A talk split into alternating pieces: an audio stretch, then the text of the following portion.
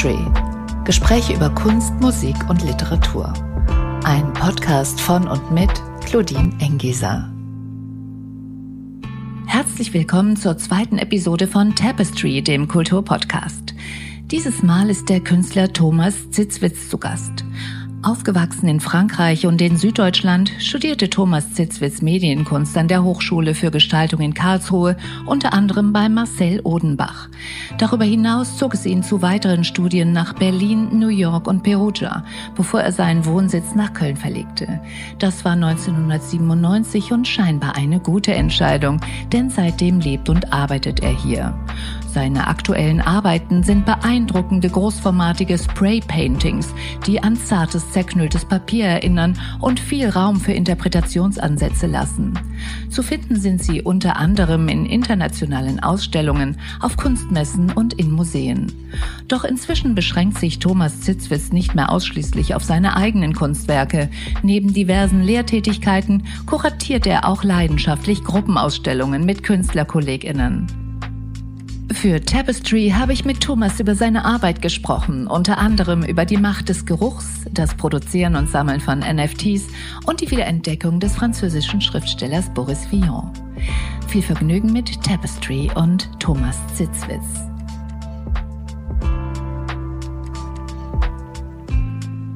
Hallo Thomas, ich freue mich, dass du heute mit mir für Tapestry über deine Arbeit sprichst. Ja, ich freue mich auch sehr, dass du mich eingeladen hast, liebe Claudine. Und bin ganz gespannt. Ja, dann starten wir mal direkt. Meine allerbrennendste und erste Frage ist nämlich, woran arbeitest du gerade aktuell? Ja, also äh, wir haben ja zurzeit die Corona-Pandemie und ähm, denke ich eine ganz spezielle Zeit für, für alle und natürlich auch für die Künstler. Und ähm, in der Pandemie, ähm, habe ich mich an was gewagt, was ich eigentlich vorher immer total uncool fand. Und zwar habe ich ähm, angefangen, Aquarelle zu malen. Habe ich noch nie in meinem Leben gemacht, hat meine Mutter früher gemacht, als ich Kind war. Fand ich immer zu traditionell, zu klassisch und ähm, auch irgendwie langweilig. Aber als jetzt die Lockdowns kamen und die Ausgangsbeschränkungen und ähm, diese ganze Unsicherheit, vor allen Dingen im letzten Jahr, 2020 im Frühjahr, ähm, da fand ich das ganz angenehm, dass man, wenn man, ja, wenn man Aquarelle macht, dann kann man die überall machen. Es ist sehr, ähm, es ist leicht, es ist, äh, man kann es überall hin mitnehmen, man kann es in der Natur machen, man kann es im Atelier machen, man, wenn man irgendwo gestrandet ist ähm, auf, auf einer Reise, dann kann man es auch dort weitermachen. Ist leichtes Gepäck. Und es ist auch echt eine Herausforderung, finde ich, in der heutigen Zeit, ähm, Aquarelle zu machen, die, die irgendwie auch eine Rechtfertigung haben, weil Aquarelle gibt schon so viele und es ist alles schon gemacht worden, hat man das Gefühl. Und ähm, ich als Künstler möchte natürlich was machen, was mit unserer heutigen Zeit zu tun hat. Und ähm, da habe ich mich dann in, in der Zeit, in der vielen Zeit, die mir zur Verfügung war, dran gewagt. Und dann war das wie so ein Sog, es hatte so was Tagebuchartiges. Und dann habe ich ähm, ein Aquarell nach dem anderen gemacht und ähm, ganz viel ausprobiert. Und irgendwann bin ich dann in so einen Sog gekommen und habe immer weitergemacht. Und jetzt entscheidet sogar ein Buch in der nächsten Woche, ähm, das nennt sich Watercolors. Das ist aufgemacht wie ein Skizzenbuch, was du kaufen kannst im Künstlerbedarfsladen. Hat eine Spiralbindung, hat vorne und hinten eine große, schwere Graupappe. Und da sind eigentlich nur 44 Faximiles von meinen Lieblingsaquarellen drin. Und das war jetzt ein Projekt zur Corona-Pandemie. Ganz äh, im Gegensatz dazu habe ich mich aber auch, weil ähm, ich kann ja den ganzen Tag nicht nur aquarellieren, habe ich mich abends auf dem Sofa, man konnte ja nicht ausgehen, man kann es ja immer noch nicht, ähm, vor mein MacBook gesetzt und ähm, zum Thema NFT und Kunstwerke zu, äh, bezüglich NFTs ähm, recherchiert und ähm, habe da ganz viel gelesen, ganz viel ähm, mir angeschaut auf den verschiedensten Plattformen und ich denke, wenn man da, wenn man das richtig verstehen möchte, muss man eigentlich auch selber welche machen. und habe dann auch wirklich, ich habe ja auch ähm, ähm, Medienkunst studiert in den 90er Jahren, mal jetzt zwar hauptsächlich, aber habe äh, eigentlich als Medienkünstler angefangen. Und ähm, habe mich da jetzt richtig mit beschäftigt, habe angefangen NFTs zu sammeln und ähm, auch selber welche ähm, zu produzieren. Und das hat riesig Spaß gemacht, habe da auch viele Leute kennengelernt drüber, ist eine eigene Szene. Und ähm, ja, und ähm, meine Kinder haben geschimpft, haben gesagt, Papa, ähm, das ist ja so umweltschädlich und äh, für einen, einen Hersteller eines NFTs kann man ja nach New York fliegen. Ähm, dann habe ich mich da recherchiert und habe ich aber eine Plattform gefunden, Hic et Nunc, die auf der alternativen Thesos Blockchain läuft. Und da ist es so, dass ein, das Minden eines NFTs wirklich nur den Energieverbrauch von einem Tweet oder von einem Instagram-Post hat. Also das kann man dann wirklich verantworten, denke ich es hat auch diese, nicht diese, diese Spekulation, diesen Spekulationsaspekt. Also die, die NFTs sind ja für irrsinnig viel Geld jetzt zuletzt versteigert worden. Aber ähm, auf dieser Plattform kostet so ein Kunstwerk ein paar Euro und es geht eigentlich nur um den Spaß und das sich gegenseitig austauschen unter Künstlern. Also die beiden Sachen habe ich gemacht, etwas mhm. extrem konservativ, äh, alt, altmodisches, klassisches, mhm. versucht neu zu erfinden in der jetzigen Zeit und dann was ganz, ganz Neumodisches, wo der Hype gerade äh, voll ähm, da ist und das versucht vielleicht ein bisschen klassischer zu gestalten. Also die beiden Extreme und das hat sehr Spaß gemacht. Aber das ist ja ähm, eine riesige Bandbreite dann, die du dann im Moment abdeckst. Ne? Also wie du gerade sagst, von, von sehr klassisch und traditionell zu ähm, dem gerade hippen, angesagten, ähm, virtuellen ähm, was man vermutlich auch mit einer virtuellen Währung ja kauft. Ne? Ja. Du kannst ja nicht sagen, ich kaufe jetzt, wie du eben ein paar Euro, sondern man muss ja irgendwie, was sind das, Tesos oder wie, wie Ja, man muss sich dann wirklich mit mhm. diesen äh, Kryptowährungen beschäftigen. Ja. Man braucht dann ähm, ein, ein Wallet und muss dann das Geld umtauschen. Das geht nur online. Das ist eine ganze Recherche, die man machen muss. Das braucht erstmal ein bisschen Zeit, bis man das verstanden hat, bis man da eingestiegen ist. Mhm. Und da helfen dann auch solche ähm, aktuellen Phänomene wie ähm, Clubhouse, Talks, da gibt's dann irrsinnig viele Foren, wo man dann einsteigen kann. Äh, das offizielle soziale Medium für äh, NFTs ist witzigerweise Twitter. Es gibt so eine richtige Twitter-Renaissance. Ich war noch nie auf meinem Leben, in meinem Leben äh, auf Twitter. und ähm, musste jetzt gezwungenermaßen, wenn ich äh, mit NFT weiterkommen wollte, auch äh, in Twitter einen Account machen. Und das ist ganz witzig. Also und momentan twitter ich hauptsächlich. Und da trifft man dann die ganzen. ja, ja, ich habe noch ganz lustig. wenig Follower und es ist alles mhm. ganz neu und so weiter, aber ähm, es ist, ähm, es ist wieder was Neues. Also das mit den NFTs ist eben so, wenn man sich keine Kunstwerke im Original anschauen kann, immer nur die ganzen PDFs, die man zugesendet bekommt, jeden Tag von den Galerien oder die Online-Viewing Rooms von der Art Basel und so weiter. Irgendwann kann man das ja nicht mehr sehen und ähm, auch Filme kann man ja auch auf dem Computer eigentlich nicht so sehen wie im, wie im Kino. Es sind ja alles nur Kopien.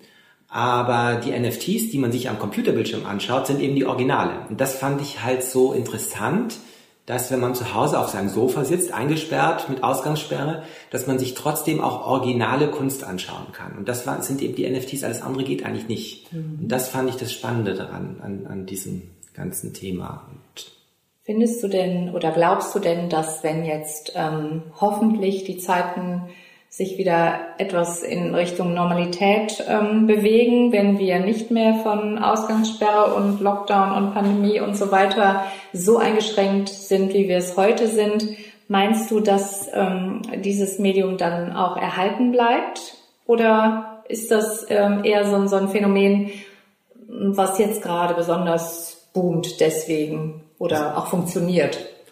Also ich glaube, dass es so jetzt geboomt hat und dass es auch so gut funktioniert hat, hat sehr viel mit der Corona-Pandemie zu tun.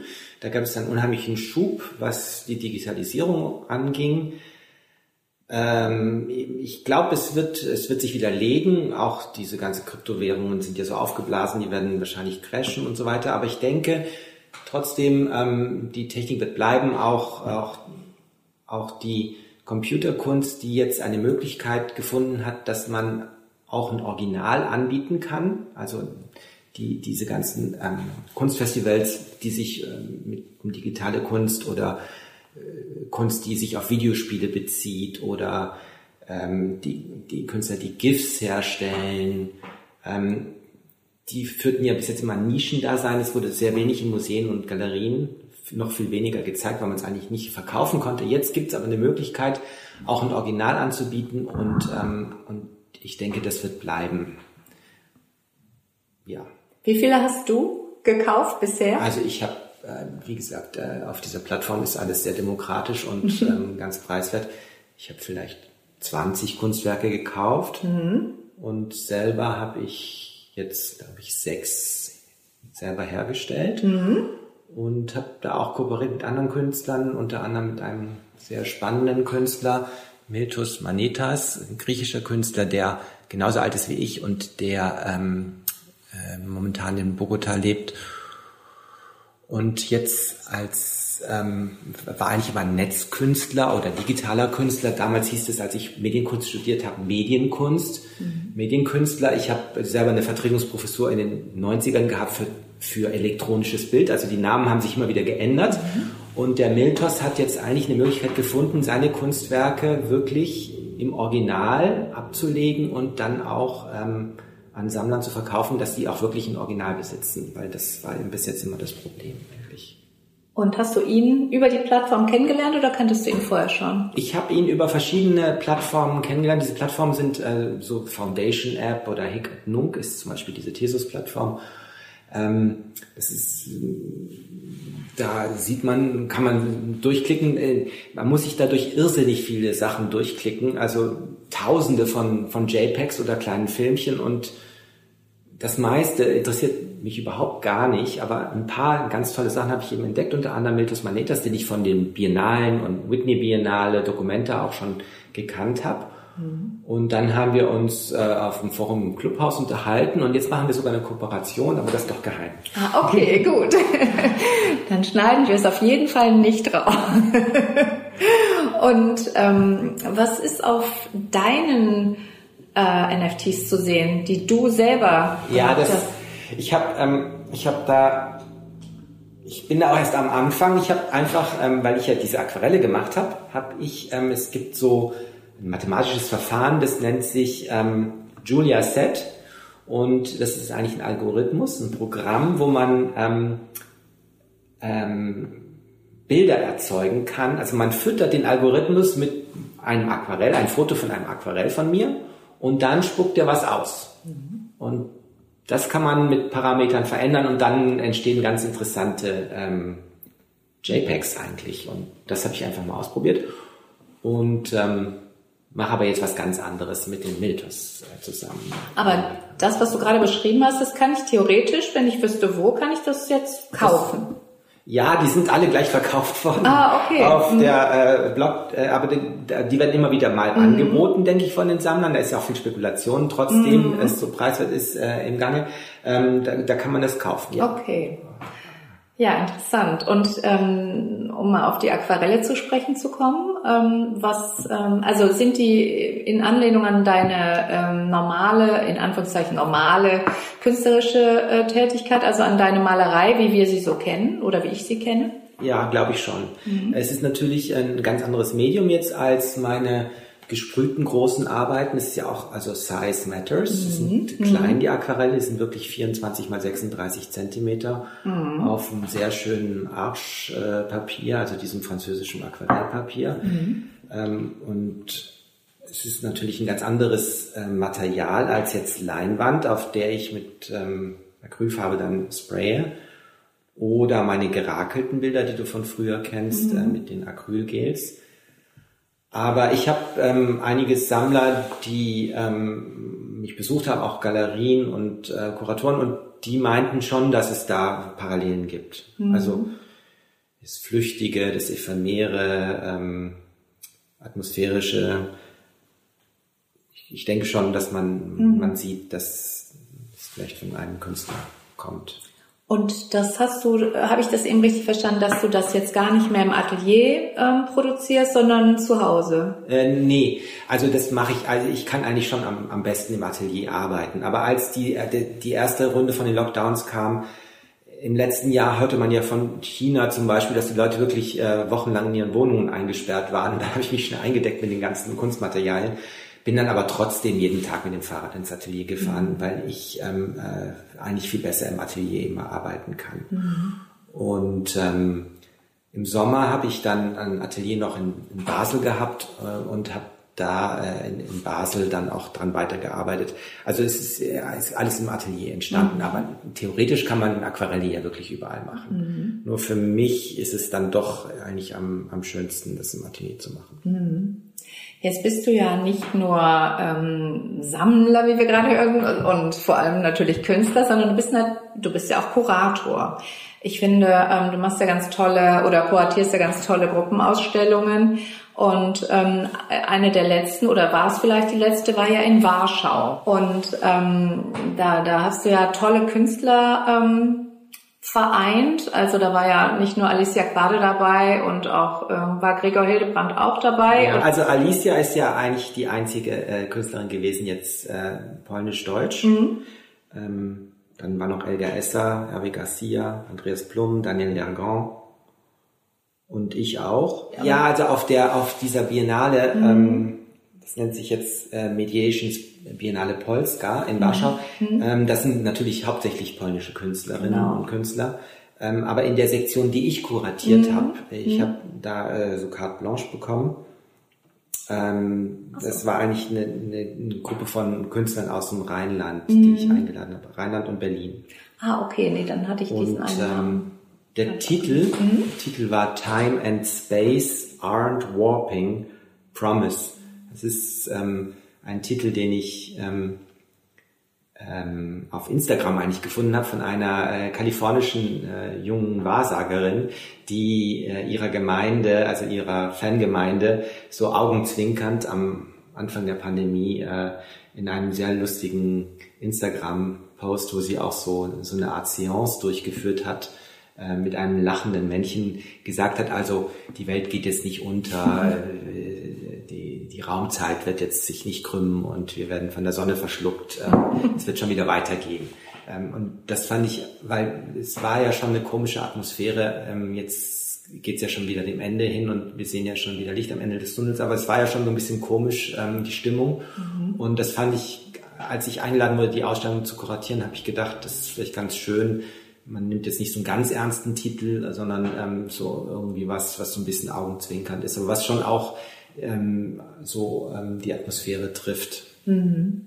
Und ähm, wie war die Stimmung da? Also wir hatten Glück, das war genau zwischen der ersten und der zweiten Welle in Polen.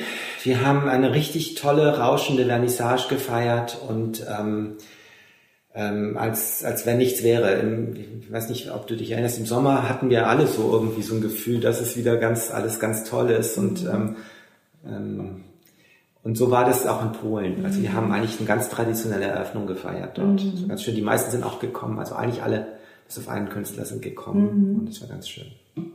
Ja, das war im Herbst und Stichwort Titel ähm, du, du hast immer super Titel für deine kuratierten Ausstellungen. Ne? Also du hast ja, äh, wie bin ich äh, nicht, unglücklich. nicht unglücklich? Also das finde ich überhaupt auch einen absolut äh, genialen Titel. Ja, das war eine Ausstellung, die ähm, ich in, für eine Ausstellung, für eine für die Galerie Sidon Busseut in Luxemburg kuratiert habe. Mhm. Das war im Frühjahr 2017. Mhm. Ähm, äh, damals war es so, dass ich ähm, der Wunsch der Galeristin äh, Audrey Bussoit war, dass ich ähm, deutsche Künstler einladen würde, deutsche Künstlerinnen und Künstler.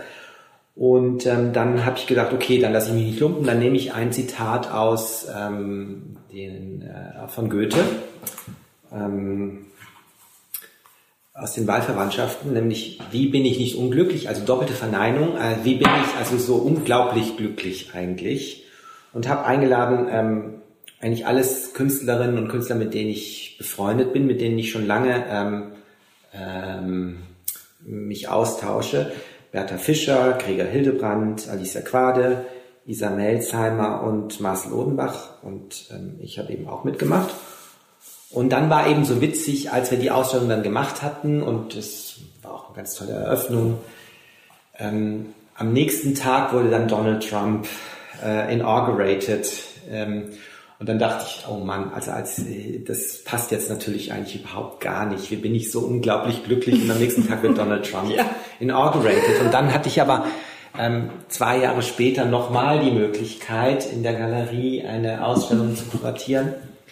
Und zwar im, im Herbst ähm, 2019, am 7. November, also noch vor der Pandemie. Mhm. Und da habe ich gedacht, jetzt muss ich das aber auf einen etwas ähm, düstereren Ton bringen, weil äh, die, auch schon ohne Pandemie ähm, fand ich, war die Welt ganz schön in Schieflage. Und ähm, wollte es aber auch nicht so ganz bierernst und so ähm, trist irgendwie äh, machen und habe dann gedacht, weil ich ja auch immer sehr, ähm, also für meine Ausstellung, die ich kuratiere, äh, sehr gerne ähm, literarische Vorlagen auswähle, habe ich ähm, das surrealistische Buch von Boris Vian, ähm, Der Schaum der Tage, also L'écume des Jours, mir ausgewählt und dann den dystopischen Roman, weil mein Sohn las das gerade in der Schule von Aldous Huxley, mhm. ähm, Brave New World. Mhm. Und ähm, habe dann als Zitat, ähm, ironisch eigentlich, aus äh, Boris Vian, L'écume des Jours, den Titel Zone Dangereuse genannt. Äh, das, die Geschichte trug sich damals so zu in diesem Roman. Äh, ein Liebespaar trifft sich zum ersten Mal in Paris und ähm, das ist ja ein surrealistischer Roman, spielt in der Künstlerszene. Eine rosa Wolke umgibt das Liebespaar. Und diese rosa Wolke, ähm, die riecht nach Zimt und Zucker und ähm, das Liebespaar möchte in den Bois de Boulogne gehen, muss aber durch so eine große Straße, nämlich in Peripherik, durch, oder diese Ringe, die außen um Paris sind. Und in dieser Unterführung werden Tauben gezüchtet und Spatzen, weil die Stadt Paris denkt, eigentlich gibt es zu wenig Tauben und zu wenig Spatzen, die die Stadt verdrecken.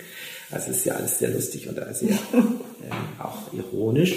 Und ähm, dann sagt die ähm, Rosa Wolke zu dem Liebespaar, ähm, was ja noch eigentlich gar kein Liebespaar ist, ähm, es ist mir jetzt also wirklich zu gefährlich, ich kann euch da nicht begleiten, ich muss euch jetzt verlassen. Das Liebespaar geht unter dieser Unterführung durch aber als dann das Liebespaar im Bois de Boulogne angekommen ist, kommt die rosa Wolke wieder, umgibt das Liebespaar.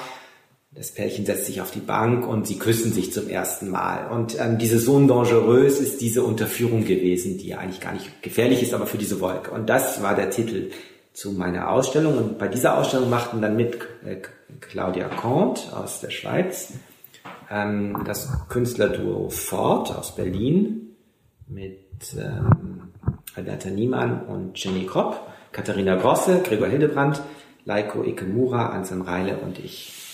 Und ja, die Eröffnung war noch ähm, vor der Pandemie auch rauschend und die Ausstellung zog sich dann bis in die Pandemie hinein. Und was noch vielleicht eine Pointe ist, bei diesem Roman von Boris Vian, L'écume des Jours, ähm, ist die Hauptperson Chloé, die erkrankt an einer mysteriösen Lungenkrankheit. Und zwar ähm, bilden sich in der Lunge ähm, Seerosen und ähm, sie bekommt Atemprobleme. Und die Freunde von ihr versuchen dann mit, da gibt es eine wunderschöne Szene in dem Buch, mit weißen Blumen sie zu heilen, weil diese Seerose kann wohl bekämpft werden mit anderen Blumen. Sie schaffen es aber nicht und ähm, als sie dann eine Reise machen durch auch sehr dystopische Landschaften, so ähnlich wie eigentlich in Brave New World dann auch. Also fand ganz interessant, dass dieser äh, Roman von Boris Vian und ähm, Brave New World äh, sehr viele äh, Gemeinsamkeiten dann auch hatten, auch so dystopische Elemente. Ähm, ähm, als sie dann diese Reise gemacht haben, äh, erkältet sich die äh, Chloe noch mehr und ähm, die äh, andere Seerose wächst in der anderen Lunge und sie stirbt. Und ähm, ja, kurz danach kommt diese mysteriöse Pandemie mit dieser mysteriösen Lungenkrankheit. Das mhm. war schon ein komischer Zufall. Also einmal mit Wie bin ich nicht unglücklich, lag ich voll daneben und bei so Dangerös leider, leider oh ein Gott, bisschen. voll ins Schwarze getroffen, ja. Das ist wirklich interessant. Ich habe dieses Buch vor äh, vor so vielen Jahren mal zum Geburtstag bekommen. Ich glaube vor 25 Jahren oder 30, ich weiß es schon gar nicht mehr. Und ähm, ich habe das, habe diese Ausgabe sogar noch und ähm, als ich dann hörte, dass deine Ausstellung so hieß und ähm, mich damit beschäftigt habe, erinnerte ich mich auch wieder genau an diese Krankheit und an diese Seerosen, die da in der Lunge wucherten. Total spooky. Mich hat das damals schon total ähm, fasziniert und äh, verängstigt gleichzeitig und ähm, ja, jetzt ist es auch noch dieser Bezug, den es den du hergestellt hast. Ja, ja. Total. Ja. Ja, witzigerweise, ich habe es auch zum Geburtstag äh, geschenkt bekommen, mhm. vor ganz langer Zeit, ja. als ich 19 war, ja. von so einer heimlichen Flamme von mir. Aber äh, ich bin ja auch in Frankreich aufgewachsen. Mhm. In Frankreich liest es jedes Kind eigentlich in der Schule. Mhm. Äh, in Deutschland ja gar nicht. Es ist mhm. auch, auch gar nicht so bekannt jetzt äh, bei der jüngeren Generation. Mhm.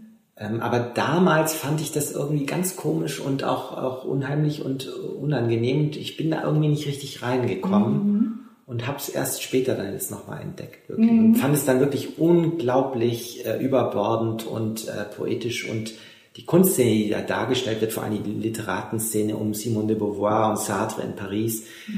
Ähm, wenn ich mich da erinnere an meine ähm, Reisen und Fahrten jetzt immer nach Berlin, die ich vor der Pandemie unternommen habe, ist eigentlich eins zu eins genau das Gleiche. Also das fand ich so toll an der ganzen Geschichte, dass das so, dass der Boris Vian, der ja selber auch Künstler und Musiker und äh, mhm. alles Mögliche gemacht hat, dass er das so toll beschrieben hat in diesem Buch, wie es eigentlich heutzutage auch noch ist. Also ganz genau. Ich hole es wieder raus, ich muss es lesen. Ich habe noch eins von ihm, die kapieren nicht. Das, ja, ja, ähm, der hat ja auch ein Lieder, ja. Monsieur mhm. le Président. Genau. Das ist ein wahnsinnig tolles Lied mhm. ähm, gegen den Krieg in Algerien. Ja, der hat viel gemacht. Den müssen wir wieder aufleben. Ja, müssen wir wieder aufleben lassen irgendwie. Ja. Machen wir hiermit. Ja. Also, liebe Tapestry-Hörerinnen und Hörer, wir lesen morgen schon Boris Vian. Holen wir alle wieder raus. ähm, das ist alles super spannend und ähm, ich will nochmal jetzt auf deine ähm, Anfänge zurückkommen. Also was heißt Anfänge? Aber ähm, du hast ja eigentlich gar nicht ähm, nur mit dem malerischen Werk angefangen, sondern du hast ja auch Arbeiten gemacht, die einen weiteren Sinn bemühen, nämlich äh, den Geruchssinn. Also das sind ja ähm, Arbeiten mit Duftstoffen. Und wie stelle ich mir das vor? Also ähm, komme ich dann in die Ausstellung und ich habe gleichermaßen visuelle und äh, olfaktorische ähm, ähm, Begegnungen oder ähm, schließt das eine das andere aus oder ist es eine Kombination aus beidem? Ja, da muss ich vielleicht ein bisschen äh, weiter ausholen. Bitte. Also ich bin ja in Frankreich aufgewachsen, ähm, zum Teil. Ähm, an der Côte d'Azur und äh, auch dort eingeschult worden in Aix und äh, auch in Paris. Und ähm, Düfte und Gerüche haben ja in Frankreich noch einen viel höheren Stellenwert eigentlich als in Deutschland. Und ähm, auch ähm, ist natürlich, sind die Düfte und Gerüche äh, in so einem südländischen Land natürlich viel stärker und prägen einen. Zum Beispiel ein Mimosenbaum, der vor meinem Fenster an der Côte d'Azur stand, der im Frühjahr immer äh, unheimlich toll gerochen hat und andere, andere Düfte. Und ähm, dann habe ich ja im Gründungssemester an der Hochschule für Gestaltung in den 90er Jahren angefangen zu studieren und ähm, wurde dann relativ schnell eingeladen am Zentrum für Kunst und Medientechnologie, das ja mit der HFG kooperiert, auf eine Multimediale mitzumachen, wo also viele große Künstler auch mitgemacht hatten. Ich war damals Student in, in Anfangssemestern und äh, wollte eigentlich eine große Videoinstallation machen. Leider waren halt die Videoprojektoren irrsinnig teuer damals und ähm, die waren dann reserviert für, ich weiß nicht, wer da mitgemacht hat, Bill Viola oder Gary Hill oder Bruce Nauman, mhm. aber nicht für uns Studierende. Und dann habe ich gedacht, okay, jetzt kann ich eigentlich mal wirklich was ausprobieren, jetzt kann ich mal wirklich was mit Düften und Gerüchen machen.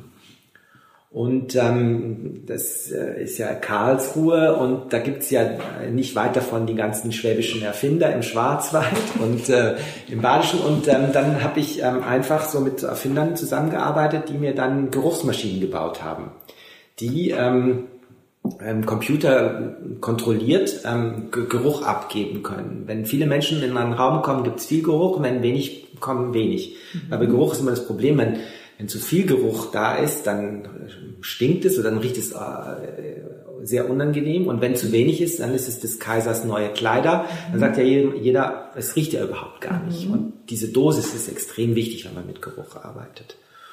Und ähm, ich habe dann eine ganz große Halle bekommen. Ich habe mich sponsern lassen von verschiedenen Firmen, habe vier große Pavillons gebaut und ähm, bin, ich hatte viel Zeit auch, ich wusste das schon ziemlich lang vorher, bin nach Frankreich gefahren, habe ähm, mit ähm, Nasen, äh, also Parfümexperten zusammengearbeitet, die sich Lené nennen. Mhm. Ähm, auch ähm, mit ähm, aus dem Umfeld von Jean-Luc Godard kannte ich da ein paar äh, Filmemacher, die äh, mit denen Kontakt hatten und habe denen äh, gesagt, dass ich vier, vier Gerüche gerne hätte, die, die für mich angefertigt werden. Weil ich wollte sowas machen, das war meine erste Arbeit mit Geruch, 1995. Ähm, sollte so eine Art ähm, so ein Geruchskosmos sein, der ähm, möglichst viele Gegensätze einschließt. Und dann habe ich mich entschieden für den Geruch von äh, Lindenblüten, dann einen ganz anderen Geruch, nämlich ähm, Goldgummibärchen aus den 50er Jahren, also diese großen, wabbligen Gummibärchen, die wir eigentlich gar nicht so gerne gegessen haben, die aber so ganz besonders riechen. Dann den, äh, eines dieser ähm, Grundgerüche, die in der Parfümindustrie genommen werden, Castorium. Also das Sekret, was Biber ausstoßen, was irrsinnig ähm, süßlich und schön riecht. Mhm. Ähm, und der vierte Geruch war mittelalterliches Pech. Und dann habe ich äh, auf so einer Piazza, es war eine große dunkle Halle, auf der Piazza war es hell erleuchtet, es gab vier große Pavillons und man stand in der Mitte und konnte sich dann entscheiden, in eine dieser vier Pavillons zu gehen. In jedem dieser Pavillons war einer von diesen Gerüchen. Und ich hatte dann ungefähr so ein Aufnahmegerät, wie du hier auf dem Tisch stehen hast, liebe Claudine. Und zwar war es ein Aufnahmegerät, wo ich ähm, Kopfhörer ähm, anschließen konnte, die ich in die Ohren gesteckt habe und bin dann durch Europa gereist und Amerika und habe immer heimlich irgendwelche Szenen aufgenommen. Also zum Beispiel in einem Café in Frankreich, wie sich Leute unterhalten haben. Die haben dann gedacht, ich habe jetzt, ich höre mir irgendwas an, so habe aber eben so aufgenommen, so eine Art Soundscape. Oder zum Beispiel ähm, in Washington DC die Marinesoldaten, wie sie trainiert haben. Oder äh, in einer Bahnstation irgendwelche Ansagen. Und diese ganzen Sounds habe ich zusammengeschnitten und dann ähm, zufällig zu diesen Gerüchen ähm, abgespielt. Also dass man in, in ein, äh, ein Pavillon reingekommen ist, einen Geruch praktisch ähm, aufgenommen hat und dann ähm, diese Geräusche dazu hatte und ähm, das aber zufallsgeneriert und sich seine eigenen Geschichten dazu ähm, äh, überlegen konnte. Mhm. Das Ganze habe ich nach Pangea genommen, war meine erste große Geruchsarbeit und das hat ähm, dann, ähm, fand ich das ganz schön, weil ähm, ich wurde so ein bisschen äh, als Student, da, man überschätzt sich ja auch immer gerne, wenn man dann anfängt zu studieren und dann mit den großen Namen und so weiter, wichtig, wichtig fühlt man sich da, wenn man da ganz am Anfang ist. Und ähm, ähm, ich wurde dann so ein bisschen am Anfang erst, äh, fühlte ich mich so ein bisschen schlecht behandelt, aber dann war es doch ein wirklich ähm, großer Erfolg und die Zeitungen haben darüber geschrieben und so Geruchsinstallation auf dem Multimedial. Hat Spaß gemacht, das war meine erste Arbeit und dann ging das eigentlich immer so weiter, bis heute eigentlich, dass ich immer so ein, zwei Arbeiten pro Jahr äh, mit Geruch mache. Zu deiner Frage, manchmal nur Gerüche, mhm. also oder Geruch und Klang oder Geruch und Video. Mhm. Und jetzt bei dieser Ausstellung Sonde Dangereuse habe ich wirklich auch ähm, Gemälde gesprayt mit, mit Acrylfarbe. Und das eine dann, also das war 2017 die Gemälde, äh, mit Tuberöse Duft und das andere mit Angelika-Wurzeln Duft besprayt, mhm. besprayt, sodass wenn man in den Galerieraum reinkam und die Bilder sah, auch so eine Art, äh, so ein bisschen so ganz unterbewusst diese Gerüche mitbekommen mhm. hat. Wenn man da näher rangekommen ist, hat man auch diese Gerüche auf diesen Bildern äh, wahrnehmen können. Also das erste Mal, dass ich dann da auch äh, Malerei und Duft zusammen mhm. benutzt habe. Aber ich habe auch, ähm, also bei dem ZKM war es eine Arbeit mit Klang und Geruch. Ich habe dann auch mal eine Arbeit gemacht, die ähm, für mich eigentlich mit die wichtigste war in New York. Wenn dich das noch vielleicht interessiert. Das Unbedingt. ist ähm, also eine Arbeit gewesen. Ähm, ich bin da ähm, nach New York ähm, getrennt irgendwie von Washington und ähm, habe ich zwei Frauen kennengelernt dann habe ich gesagt, ich gehe jetzt nach New York und ähm, dann haben die gesagt, ach, ist kein Problem. Ähm, wir, wir, wir haben da eine Wohnung und wir sind am Wochenende äh, in den Hamptons oder so. Hier ist der Schlüssel, da kannst du rein. Solche Begegnungen braucht man also. Und ähm, dann war das so ein ganz tolles Apartment in der Upper West Side, bin dann da hoch und ähm, das waren auch, auch äh, Künstlerinnen eigentlich. Und es war alles original, also alles unaufgeräumt und so. Und dann habe ich gedacht, jetzt ist das genau die richtige Möglichkeit, um da eigentlich so eine Art ähm, Smellscape oder so ein Geruchsenvironment zu machen. Und habe dann die Wohnung eine kleine Geschichte geschrieben. Die Geschichte hieß äh, Teresa aus Madrid mit gelbem Kleid. Also ist eine Art Geschichte, dass ich diese Wohnung jetzt vorbereite für diese Teresa, also diese imaginäre Theresa, die mich in dieser Wohnung besuchen wird. Und ich versuche die, die Wohnung jetzt ihr schön vorzubereiten und habe dann verschiedene Gerüche eben da äh, installiert, kann man eigentlich nicht sagen. Ich nenne das auch immer Situation mit Geruch, weil es ist eigentlich nicht eine Installation. Ich habe kleine Geruchsmaschinen gehabt, mhm. die dort aufgestellt, habe zum Beispiel als in im Bad gab es dann einen äh, Lippenstiftgeruch von so einem Chanel-Lippenstift. Ähm, in der Küche roch es nach Brioche Café. In dem einen Bett äh, von der einen Frau roch es nach Narzissen, im anderen nach Orangenblüten. In, äh, in dem äh, Saloon roch es nach Straße nach dem Regen. Also müsst ihr so ein Sommergewitter vorstellen, äh, irgendwie ähm, im Amazonas und dann äh, geht der Regen auf das Tee, auf den Teer und dann verdunstet es und mhm. ähm, riecht dann eben so schön frisch. Und äh, auf dem Perserteppich war äh, arabischer Suk. Und dann habe ich ähm, Freunde eingeladen ähm, und ähm, äh, so eine Art kleine Eröffnung gefeiert und man konnte äh, diese, dieses Smellscape an diesem Wochenende da äh, praktisch rezipieren. Und äh, dann gab es diese Millenniumsausgabe von der Zeit 1999 zum Millenniumswechsel und ähm, das war eine Künstlerausgabe und da, ich, es ist natürlich immer das Problem mit Geruchsarbeiten. Man kann die sehr, sehr schlecht dokumentieren. Mhm. Ähm, deswegen, ja. ist, ich denke ich, ist das auch immer ein Problem. Und deswegen ähm, sind die manchmal sehr en vogue, die Geruchsarbeiten, verschwindet dann ja wieder. Und ähm, damals habe ich das dann äh, mit, mit, mit Video ähm, dokumentiert. Kann man auch auf meiner Webseite noch sehen, dieses Video. Ich habe mhm. einfach nur ein Video gemacht von dieser Wohnung. Mhm. Ich habe es natürlich gesehen und äh, habe gesehen, dass du in jedem Raum, ähm, also diesen Geruch, oder du hast den Geruch in jedem Raum ähm, beschrieben. Also der, ja. der, der ist, wird eingeblendet. Ja, ja. Und dann gehst du so mit der Kamera und du bist ja nie zu sehen. Du bist nur einmal, sieht man deine Schuhe ja, genau. für einen ganz kurzen genau. Moment. Das und da dachte ich, da ist er.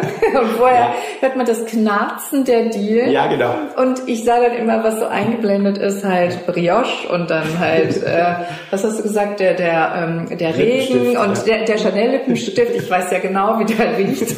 Und das fand ich wirklich interessant und dachte nur, schade, dass ich es jetzt nicht riechen kann. Aber dadurch, dass man es ja weiß, kann man sich da irgendwie ähm, kann man da einen Bezug herstellen. Und das auch. ist halt das Gelernte, das Erfahrene, weil wir es halt abgespeichert haben und darum funktioniert es vielleicht ja. auch offen. Ja, ja, also für mich das ja.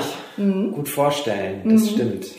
ja, und dann wurden also diese Videostills in der mhm. Zeit abgedruckt und dann äh, meldeten sich die Leute bei mir und sagten mir, Thomas, ich wusste ja gar nicht, dass du Fotos machst.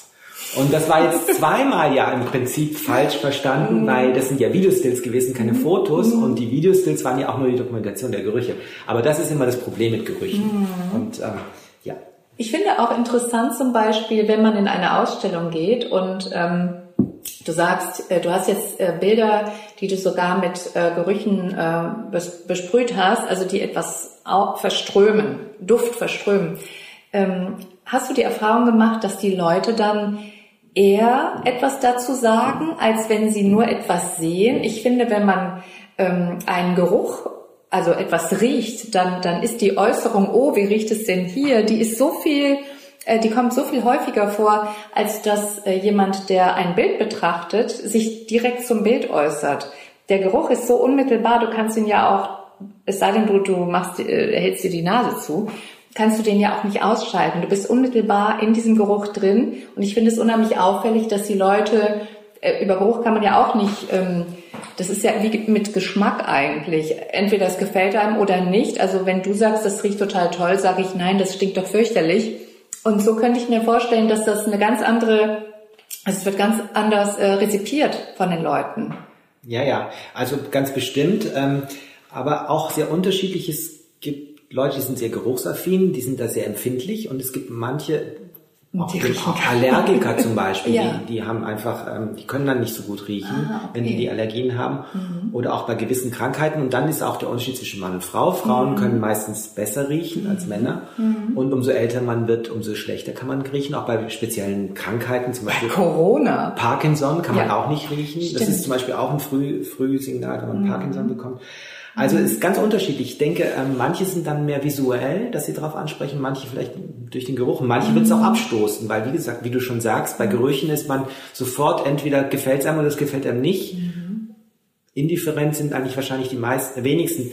Ähm, oft merkt man das auch gar nicht. Also diese Gerüche, die ich da ähm, angebracht habe, das sind nur ganz, ganz dezent, weil äh, das ist immer, es gibt nichts Schlimmeres als einen aufdringlichen Geruch und lieber zu wenig als zu viel natürlich. Wie ist es denn bei dir? Ähm, magst du das, wenn Leute sich parfümieren? Das kann ich, glaube ich, gar nicht so pauschal sagen. Das kommt auf die Person drauf an und wie, wie, was für ein Parfum ausgesucht wurde und wie das auch passt zu der Person. Aber du bist jetzt niemand, der immer begeistert in Parfümerien läuft und Nein. sagt, ah, hier rieche ich mal da und da, weil, weil du einfach einen Sinn äh, für die... Na, Sagen wir so, ich habe schon eine große äh, Sammlung an Gerüchen. Ich habe eine riesige Sammlung und auch äh, natürlich auch an Parfums, aber auch an ganz normalen einfach Gerüchen, einfach so. Ähm, und ähm, es interessiert mich immer auch natürlich. Aber oft ist es ja so, dass ähm, me- meistens riecht man ja, es gibt ja auch so Moden, dann riecht man immer die gleichen Gerüche oder äh, manchmal sind die auch fürchterlich ähm, aufgesetzt. Also da passt es gar nicht zur Person oder ähm, ist viel zu stark. Also ähm, ja, also Aber auf jeden Fall, wenn du sagst, du hast auch eine Sammlung und auch Ja. eine Parfumsammlung, das ist auf jeden Fall, ähm, ist das was, was dich ja, ja, aber, äh, aber in Maßen. Also es ist, ähm, es ähm, kann auch anstrengend werden. finde Was ich, ist denn dein Lieblingsduft? Also das, das ändert sich immer. Also so Kaffee oder Ach so, ähm, also nee, das, das, das kann ich eigentlich so nicht sagen. Auch so wie meine Lieblingsfarbe oder Okay, so. ja, aber das wollte ich jetzt mal so Ähm, ganz profan ja. fragen, weil ich das ähm, Nee, also es, äh, das, ich, es kommt immer auf den Kontext auch drauf an, auf die Stimmung und wo man das macht. Ich finde, es kann und wie der auch hergestellt wurde, also in, in welcher Dosis dann und wie er äh, ausgebracht wird. Es kann, die meisten Gerüche können ganz toll sein. Also ich habe natürlich auch Gerüche, die ich eigentlich fast gar nicht mag, aber ja, ich denke, es kommt immer auf den Kontext drauf an, so ganz Ähm, interessanterweise ähm, gilt das ja auch bei für deine Bilder, für die ähm, großen äh, gesprayten Bilder. Da habe ich auch irgendwo ähm, mal gelesen, dass ähm, in irgendeiner Rezension, dass ähm, jemand eins deiner Bilder als rotes Bild bezeichnet hat. Und du hast dich dann ähm, äh, gefragt, welches Bild meint sie oder er denn, weil eigentlich äh, hängt doch hier das grüne Bild und das war aber eins, was ähm, wo, wo äh, sehr viele Farben zu sehen waren und das war dann die subjektive Empfindung dieser Person, dass da das Rot dominierte und für dich oder für irgendjemand sonst dom- dominierte aber das Grün. Also das ist ja auch total subjektiv, was man sieht in einem Bild von dir zum Beispiel, weil es so viele verschiedene Farben hat. Ja, genau. Ähm, das das ähm, bezog sich jetzt ähm, äh, auf so ein Spray Painting, was ja auch so gefaltet und geknittert ist, äh, Crumple Painting. Und ähm, wenn ich die Arbeit ähm, herstelle, dann baue ich ja so eine Skulptur und bes- spray die von verschiedensten Seiten. Und ähm, wenn sie dann wieder glatt gezogen ist, dann ist es sehr labyrinthisch. Es gibt unheimlich viele verschiedene Bereiche. Und ich habe dann vielleicht ursprünglich die Idee gehabt, ich mache jetzt ein rotes oder ein orangenes Bild oder eben grünes. Und ähm, aber letztlich hat sich die andere Farbe mehr durchgesetzt. Aber für mich in meiner also weil ich das Bild ja auch gemalt habe mit einer gewissen Idee ähm, ist es dann eigentlich mit dieser ursprünglichen Farbidee besetzt. Und daher kommt es dann denke ich. Aber äh, es ist, ist ganz oft so dass ähm, mich weil meine Bilder sind ohne Titel. Und dann sagt die Galeristin oder der Kurator, ähm, er möchte gerne dieses und dieses Bild und ähm, wir können uns da eigentlich meistens nicht verständigen, weil das blaue Bild, keine Ahnung, Für mich ist es dann lila oder türkis, aber vielleicht sehe ich auch die Farben ein bisschen anders, kann auch sein. Mhm. Also das ist äh, ganz selten, dass die, die, die, die, ähm, dass ich dann weiß, von welchem Bild derjenige spricht. Mhm. Ja, ja, und wenn du, du siehst es vermutlich anders, weil du schon ganz anders in dieser Materie im wahrsten Sinne des Wortes drin ja, bist. Ja, weil ich ne? eben praktisch ähm, die, die, die, die, die, Entstehung, die Entstehung, den ja. Prozess praktisch noch mit einrechne und manchmal mhm. kommt die Farbe dann auch ganz anders raus, weil es sind auch viele, viele verschiedene Schichten übereinander und dann entsteht eine ganz andere Farbigkeit. Ich weiß aber, ich habe das eine so und so Pigment genommen, nur ist das eben überdeckt mit dem anderen mhm. und dann ist es eigentlich gar nicht mehr die Farbigkeit. Aber für mich hat es immer noch diese Farbigkeit. Mhm. ja. Jetzt ähm, noch zum Schluss muss ich drauf kommen, weil sonst, sonst wäre ich unglücklich und könnte nicht sagen, oh, wie bin ich doch nicht unglücklich. Ähm, du hast ja gesagt, du, du äh, betitelst deine Ausstellungen, die du kuratierst, gerne nach literarischen äh, ähm, Zitaten. Hm, wie ist es denn mit der Musik? Hörst du Musik beim ähm, Malen oder äh, spielt die eine Rolle? Ja, also ähm, ich ähm, gebe auch manchmal nach Musikstücken ähm, Titel oder äh, Titel ähm, äh, entscheide mich für Titel aus Musikstücken äh, oder Filmen auch zum Beispiel, äh, Büchern.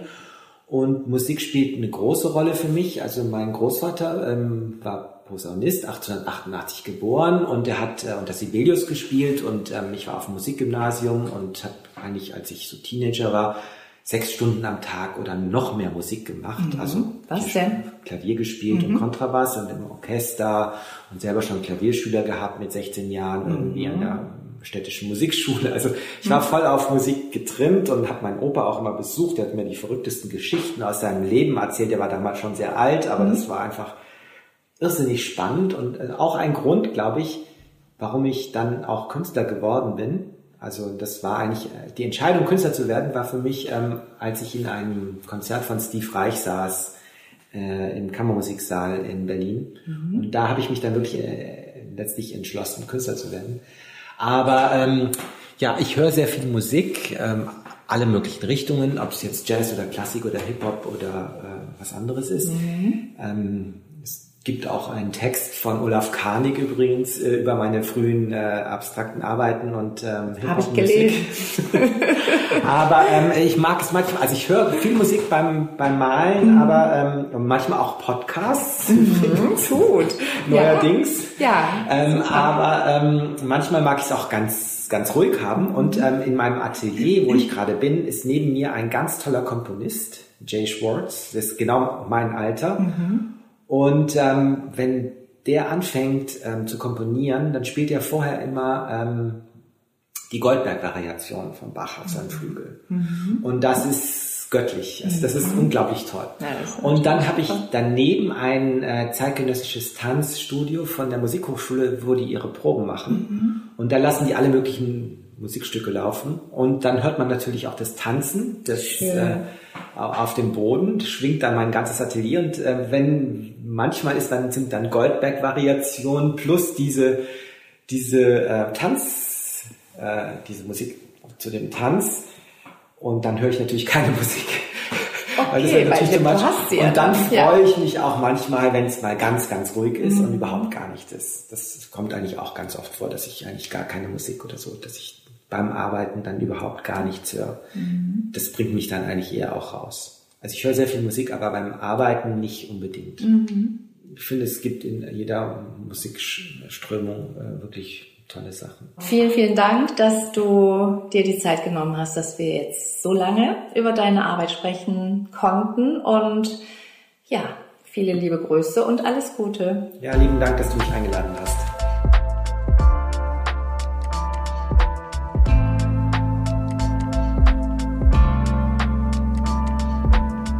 Das war Episode 2 von Tapestry, dem Kulturpodcast von und mit Claudine Engeser. Danke fürs Zuhören und hoffentlich bis zum nächsten Mal.